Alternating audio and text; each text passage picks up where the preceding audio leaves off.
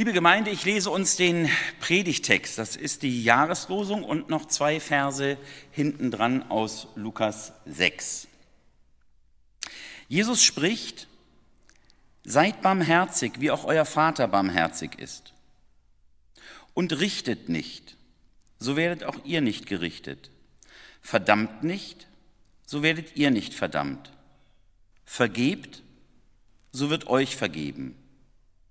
Gebt, so wird euch gegeben. Ein volles, gedrücktes, gerütteltes und überfließendes Maß wird man in euren Schoß geben, denn eben mit dem Maß, mit dem ihr messt, wird man euch zumessen. Gottes Wort ist meines Fußes Leuchte und ein Licht auf meinem Weg. Amen. Liebe Gemeinde, seid barmherzig, wie auch euer Vater barmherzig ist. Das ist die Ethik Jesu knapp gesagt in einem Satz. Und schon wieder geht es um Ethik. Wer letzten Sonntag hier war oder am Bildschirm war, da ging es doch auch um Ethik, um das Verhalten der Christinnen und Christen. Dies ist die Mitte des Grundsatzprogramms, das uns im Lukas Evangelium überliefert wird. Das ist sozusagen der Kern der Bergpredigt, wenn es denn bei Lukas eine Bergpredigt geben würde. Der Evangelist Matthäus hat uns eine Bergpredigt überliefert. Die Jahreslosung stammt aus der, ich nenne sie mal Feldpredigt des Lukas. Manche sagen Feldrede, aber es ist eigentlich genau das gleiche wie die Bergpredigt. Lukas schreibt, Jesus trat auf ein ebenes Feld und um ihn waren seine Jünger und eine große Menge des Volkes. Bergpredigt und Feldpredigt haben sehr viele Gemeinsamkeiten, ähneln sich an ganz, ganz vielen Stellen. Vermutlich handelt es sich um ein und dieselbe Predigt, die aus unterschiedlichen Blickwinkeln überliefert wurde. Das wäre so, als wenn man zum Beispiel die Heike fragen würde und äh, das Geburtstagskind von morgen fragen würde. Sag doch mal ganz kurz, etwas äh, zu der Predigt nach dem Gottesdienst. Es würden wahrscheinlich unterschiedliche äh, Schwerpunkte über diese Predigt jetzt bei rauskommen. Wobei der Unterschied der Menschen von heute ähm, und von damals war, wenn die eine Predigt gehört haben, die konnten die fast wortwörtlich wiedergeben. Die hatten ja nicht so viele Sachen, die sie abgelenkt haben. Die Merkfähigkeit der Menschen im Orient war ungeheuer hoch. Ungeheuer hoch. Ähm, die beiden Predigten, die wir von den beiden Hörern hören würden, wären wahrscheinlich sehr unterschiedlich. Bergpredigt und Feldpredigt sind ganz, ganz ähnlich. Ähm, die Feldpredigt, die steht in Lukas 6, habe ich gesagt, Verse 20 bis etwa 50. Und Vers 36 sozusagen genauso in der Mitte, das ist der Dreh- und Angelpunkt der ganzen Feldpredigt. Ähm, seid barmherzig, wie auch euer Vater barmherzig ist. Darum dreht sich die ganze Ethik, darum dreht sich alles, was Jesus zu sagen hat. In der vergangenen Woche habe ich, um ehrlich zu sein, kurz überlegt, ob ich die Predigt von letzten Sonntag ohne Orgelunterbrechung noch einmal halte. Da ging es ja auch um Barmherzigkeit. Da hat der Paulus gesagt, ich ermahne euch durch die Barmherzigkeit Gottes. Und dann habe ich gesagt, Ethik hat immer mit Barmherzigkeit zu tun, geht nicht ohne Barmherzigkeit.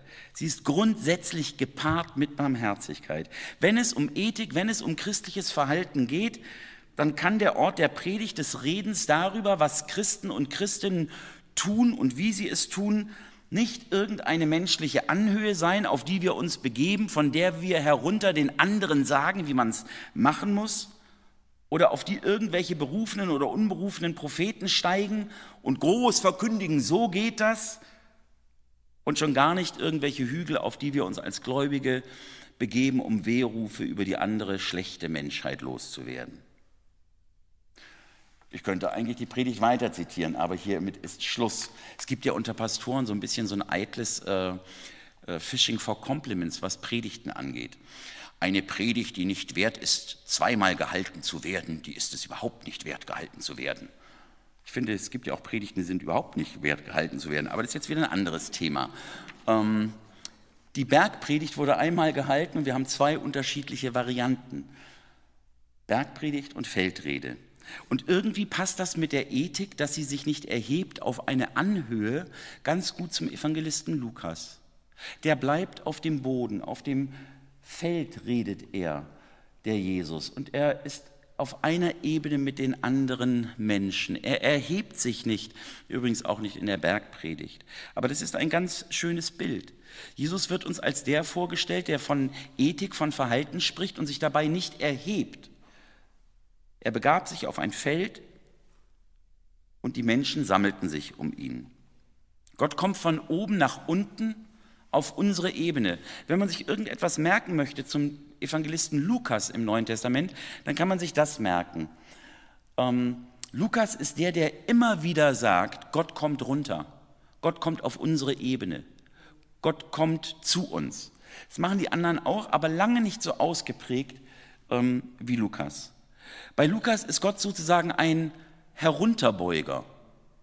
Und deswegen passt die Umsetzung hier wunder, wunderbar dazu. Gott ist einer, der sich immer herunterbeugt. Und wir werden ähm, dieses Bibelwissen abspeichern, herunterbeugen. Unten steht dann Evangelist Lukas. Dafür steht der. Und schon die Weihnachtsgeschichte macht das ja deutlich. Gott beugt sich runter, wird ganz, ganz klein. Mit Vorliebe beugt Gott sich zu denen herunter, die es normalerweise überhaupt nicht schaffen, irgendwie einen Berg zu erklimmen. Weder beruflich, noch familiär, noch gesundheitlich. Gott beugt sich am allerliebsten zu den Armen runter, zu den Kranken, zu den Schwachen, zu den psychisch Belasteten. Unglaublich. Da ist es eigentlich schon verständlich, dass seid barmherzig, wie euer Vater barmherzig ist, der Dreh- und Angelpunkt der Ethik Jesu ist. Es ist, als ob Jesus damit sagt, Leute, macht das wie Gott. Beugt euch runter wendet euch hin zu den Menschen, nicht von oben herab, beugt euch runter und kommt auf ihre Ebene. Wende dich den Menschen zu, dann wird dein Leben reich, dann wird dein Leben erfüllend. In seiner Predigt auf dem Feld geht Jesus sogar noch einen Schritt weiter. Wende dich nicht nur denen zu, die schwach und kaputt und krank sind, sondern wende dich selbst denen zu, die deine Feinde sind, Liebet eure Feinde. Wende dich den Menschen zu. Sei barmherzig. Und er erwähnt dann auch die goldene Regel. Verhalte dich gegenüber den anderen Menschen so, wie du möchtest, dass sie sich dir gegenüber verhalten. Wie ihr wollt, dass euch die Leute tun sollen, so tut ihnen auch. Alles das ist im Umfeld dieses Bibelwortes, seid barmherzig, wie auch euer Vater barmherzig ist, zu finden. Es geht also nicht um irgendeine theoretische Barmherzigkeit, die wir in die Praxis umsetzen, sondern ganz praktisch, sagt Jesus, behandelt doch mal die anderen so, wie ihr behandelt werden möchtet. Da ist es ganz praktisch mit der Barmherzigkeit. Warte nicht, bis der andere sich freundlich dir gegenüber erweist. Warte mit deinem Verhalten, mit deiner christlichen Ethik nicht, bis sich der oder die andere bewegt. Fang du damit an. Das kannst du. Du kannst Veränderungen bewirken, wenn du handelst, wenn du redest. Und das ist noch nicht alles. Jesus geht sogar noch einen Schritt weiter. Nicht nur tu Gutes, sondern tu Gutes und erwarte nichts dafür. Tut Gutes und Leid, wo ihr nichts dafür zu bekommen hofft. Ich leihe ja ganz gerne, ähm, wenn ich denke, oh, da kriege ich ordentlich was für zurück. Ich bin ja ganz gerne freundlich, zu irgendjemandem, wenn ich weiß, oh, dann ist die oder dann ist der auch freundlich zu mir zurück. Seid freundlich zu den Menschen, ohne dass ihr erwartet, dass sie euch dafür Freundlichkeit zurückgeben. Was für eine Herausforderung. Und das ist Barmherzigkeit. So verhält sich Gott. Gott macht das so. Er geht in Vorleistung.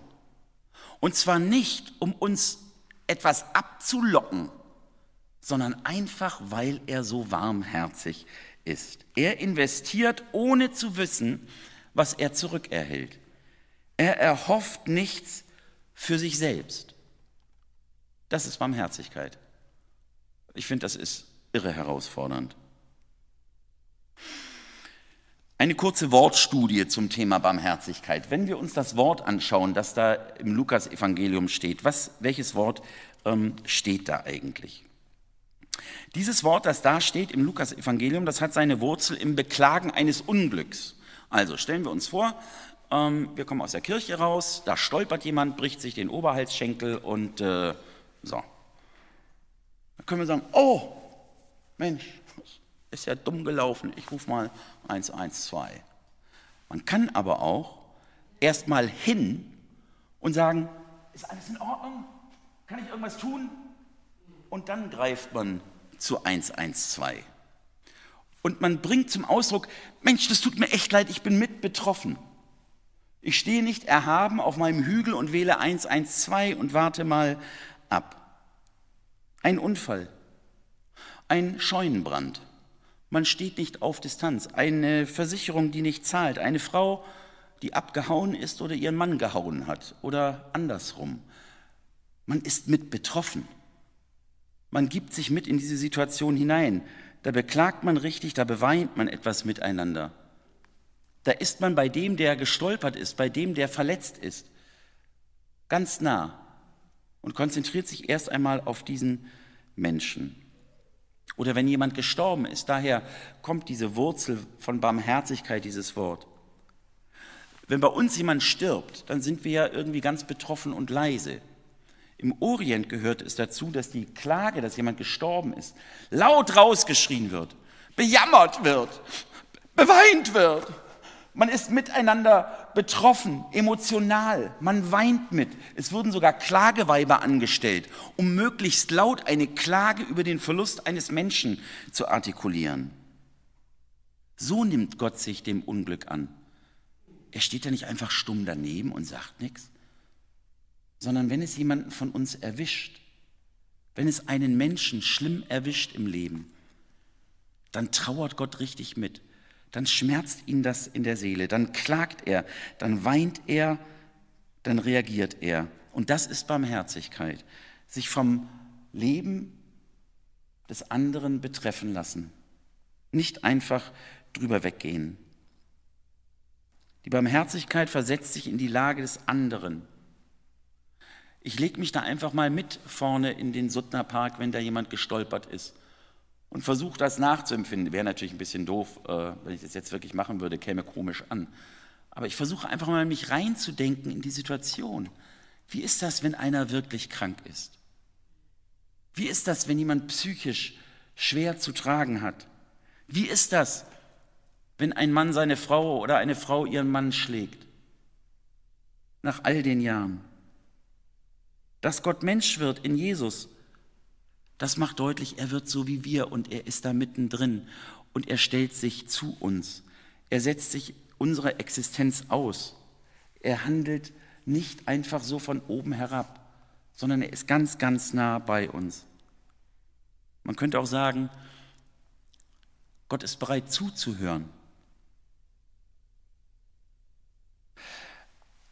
Marion Bischke-Heimes hat diesen Gedanken geäußert, als sie ihre Gedanken äh, äh, zu diesem Bild ähm, niedergeschrieben hat. Die Person, sie steht da und ist bereit zuzuhören und zu helfen. Ein Lichtstrahl fällt auf eine große stehende Gestalt. Sie wird erhellt und wir sehen, dass sie ihren Kopf geneigt hält und den Arm in einer Geste nach unten ausstreckt. Ruhe, Souveränität, Gelassenheit. Sie steht da und ist bereit zuzuhören und zu helfen. Sie ist bereit zuzuhören, einfach da sein, sich Zeit nehmen. Ein zweiter Lichtstrahl, schreibt Marion weiter, trifft auf eine Gestalt, die auf dem Boden sitzt. Ihre Haltung drückt Niedergeschlagenheit und Traurigkeit aus.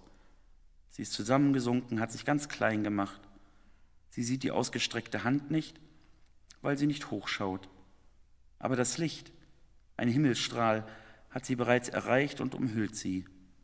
Sie ist von Gott erfasst und gehalten in ihrer Verzweiflung. Die beiden Lichtstrahlen kreuzen sich, wie ein Hinweis auf Jesus am Kreuz. Von ihm können wir lernen, barmherzig zu sein. Barmherzig auch in der Beurteilung unserer Mitmenschen. Wir können mit offenen Augen durch unseren Alltag gehen und bereit sein, einfach da sein, wenn wir gebraucht werden. Zuhören und helfen, aber auch aushalten, wenn sich der andere nicht helfen lassen will. Trotzdem dabei bleiben und beten zu Gott. Zitat Ende. Trotzdem dabei bleiben, zuhören, helfen, aushalten. Dabei bleiben hat aus meiner Sicht auch etwas damit zu tun, dass wir die Perspektive wechseln, wirklich herunterbeugen zum anderen hin. Das macht barmherzig. Mal versuchen, in Gedanken in die Schuhe des anderen zu schlüpfen, fragen, was ihn bewegt, zuhören. Das hat mich schon, ich sage mal nicht aus meinen eigenen Schuhen gehauen, aber ein bisschen betroffen gemacht, als ich vergangene Woche eine lange E-Mail oder eine längere E-Mail bekommen habe, in der jemand deutlich machte, dass die momentane Situation jetzt langsam wirklich, wirklich an die Seele geht. Und ich habe das kaum ausgehalten, diese Zeilen zu lesen, zuhören. Manchmal möchte man so schnell die E-Mail dann wegklicken oder das Gespräch beenden. Ich habe dann zurückgeschrieben. Sich die Geschichten hinter der einen Geschichte anhören, die einem da erzählt wird. Die eigene Sichtweise in Frage stellen lassen. Nicht schon immer vorher wissen, was im Kopf des anderen vorgeht. Das alles hat es mit Barmherzigkeit zu tun. Richtet nicht, damit ihr nicht gerichtet werdet, sagt Jesus direkt im Umfeld der Jahreslosung. Nicht schon vorher ein Urteil über den anderen haben und dann sagt er sogar, verdammt nicht. Ihr werdet auch nicht verdammt werden. Es geht nicht darum, den anderen und sein Tun zu beurteilen. Wir werden immer Beurteilende bleiben, das geht gar nicht anders. Wir können nicht einfach so durch den Alltag rauschen und keine Empfindung und Gedanken gegenüber den Dingen haben, die der andere tut. Und Schlechtes und Unrecht muss auch beim Namen genannt werden. Keine Frage. Aber wir sind aufgefordert, den anderen barmherzig wahrzunehmen. Nein, man muss sich nicht immer auf die Zunge beißen. Es geht gar nicht, dass wir Menschen nicht beurteilen. Das passiert ganz automatisch. Man sieht jemanden und denkt, oh, sympathisch. Es geht innerhalb einer Zehntelsekunde, geht aber auch, oh, unsympathisch. Nun ist es nur wichtig, dass man dabei nicht stehen bleibt, sondern dass man noch mal für ein paar Sekunden sein Hirn aufmacht das passiert komplett unbewusst, dass wir Menschen in Schubladen packen, sympathisch, unsympathisch. Aber wir haben ja auch ein Bewusstsein als Menschen.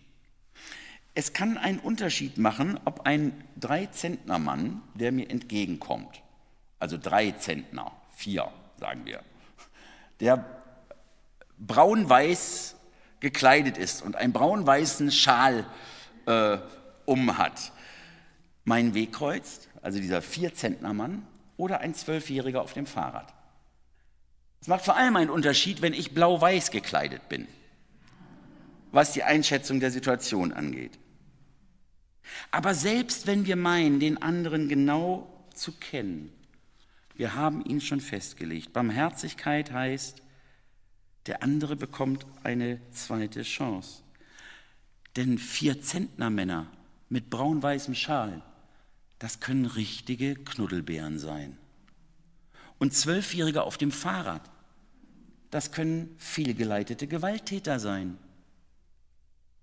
Geben wir dem anderen eine neue, eine zweite Chance. Barmherzigkeit heißt, ich stelle mich in seine Schuhe. Ich lerne diesen Vierzentner braun-weiß tragenden erstmal kennen. Ich lasse mich auf ihn ein. Wie ihr wollt, dass man euch behandelt, so handelt auch ihr. Und selbst wenn er ein offensichtlicher, fehlgeleiteter Teenie ist, vergebt. So wird auch euch vergeben. Dieser Jesus ist total herausfordernd in seiner Ethik. Ich, ich finde, der treibt es immer noch einen Schritt weiter. Wenn man denkt, man hat es, man lässt sich auf den braun-weißen oder auf den Zwölfjährigen ein, selbst wenn die so sind, vergebt, so wird euch vergeben. Barmherzigkeit, Barmherzigkeit. Und wenn man das tut, wenn man so handelt, dann merkt man irgendwie, das eigene Leben wird reicher. Man verliert ja gar nichts, wenn man so lebt, sondern man gewinnt ganz neue Perspektiven. Man gewinnt sozusagen eine göttliche Perspektive. Gott macht das so und jetzt verstehe ich auch, warum Gott so eine Freude daran hat. Weil wenn ich den anderen nicht festlege, wenn ich den anderen nicht fertig mache, dann blüht der auf, dann hat der eine Chance. Was für ein schönes Bild. Wenn ich vergebe, wenn ich anderen barmherzig begegne, dann wird ein volles, ein gedrücktes, ein gerütteltes, ein überfließendes Maß in euren Schoß gegeben. Wahnsinn, ne? Dann werden wir beschenkt. Da steht keiner mit einem Taschenrechner und zählt die Erbsen, sondern wir werden beschenkt, beschenkt, beschenkt, wenn wir barmherzig sind. Es geht dir einfach gut, wenn du wagst, den, dem anderen barmherzig zu begegnen. Mein bester Buddy, dessen Predigten ich eigentlich immer zwei oder dreimal hören kann, der hat mir folgende Geschichte erzählt aus seiner Jugend. Er hat sich irgendwann so als 18, 90, 18, 90, als 18, 19-Jähriger ähm, dem Glauben zugewandt. Und dann kam er nach Hause und hat gesagt, Mama, Papa, ich bin jetzt Christ. Die sind hinten übergefallen und haben ihn echt gedisst. Also das fanden die gar nicht äh, äh, gut. Und äh, er ist äh, gläubig geworden im Rahmen einer kleinen Gemeinde. Eng, fundamentalistisch bis zum Abwinken. Es darf hier ruhig auch gesagt werden, dass es eine exklusive Brüdergemeinde war. Seine eigenen Worte hinterwäldlerisch von vorgestern. Sie haben uralte Lieder aus der Glaubensstimme gesungen, zu einem quäkenden Elektroharmonium. Und wenn niemand zum Spielen da war, haben sie auch mal ohne gesungen. Und er sagt, das war das Allerschlimmste, was ich je gehört habe. Mir ist Erbarmung widerfahren und seligstes Wissen, Jesus ist mein. Solche Lieder. Und er fand die Art dieser Musik und wie sie vorgetragen wurden so gräulich. Er sagt, er hätte nie, nie, nie auch nur einen halbwegs Bekannten in diese Gemeinde eingeladen. Aber er, er war da. Und die Gemeinde hat gesagt, willst du predigen, dann mach mal. Und da hat er gepredigt. Und sie haben sich das angehört. Wie gesagt, von den meisten seiner Predigten würde ich gerne heute ein zweites Mal hören. Und sie haben ihn gehört, obwohl seine Sprache, übrigens bis heute, nicht immer angemessen war für einen Kanzelton, wenn es denn angemessene Sprache gibt. Und obwohl er damals noch keine Ahnung von biblischen Aussagen hatte, mach mal, Schön, dass du da bist. Und das hat ihn geprägt. Das war ihn, für ihn erlebte Barmherzigkeit. Nicht, dass sie alles gut geheißen haben, was er gesagt und getan hat, aber mach mal, schön, dass du da bist. Warum sind die wohl so mit ihm umgegangen, diese enge, kleine Brüdergemeinde? Weil Jesus im Anschluss an unsere Worte der Jahreslosung sagt, kann auch ein Blinder einem Blinden den Weg weisen?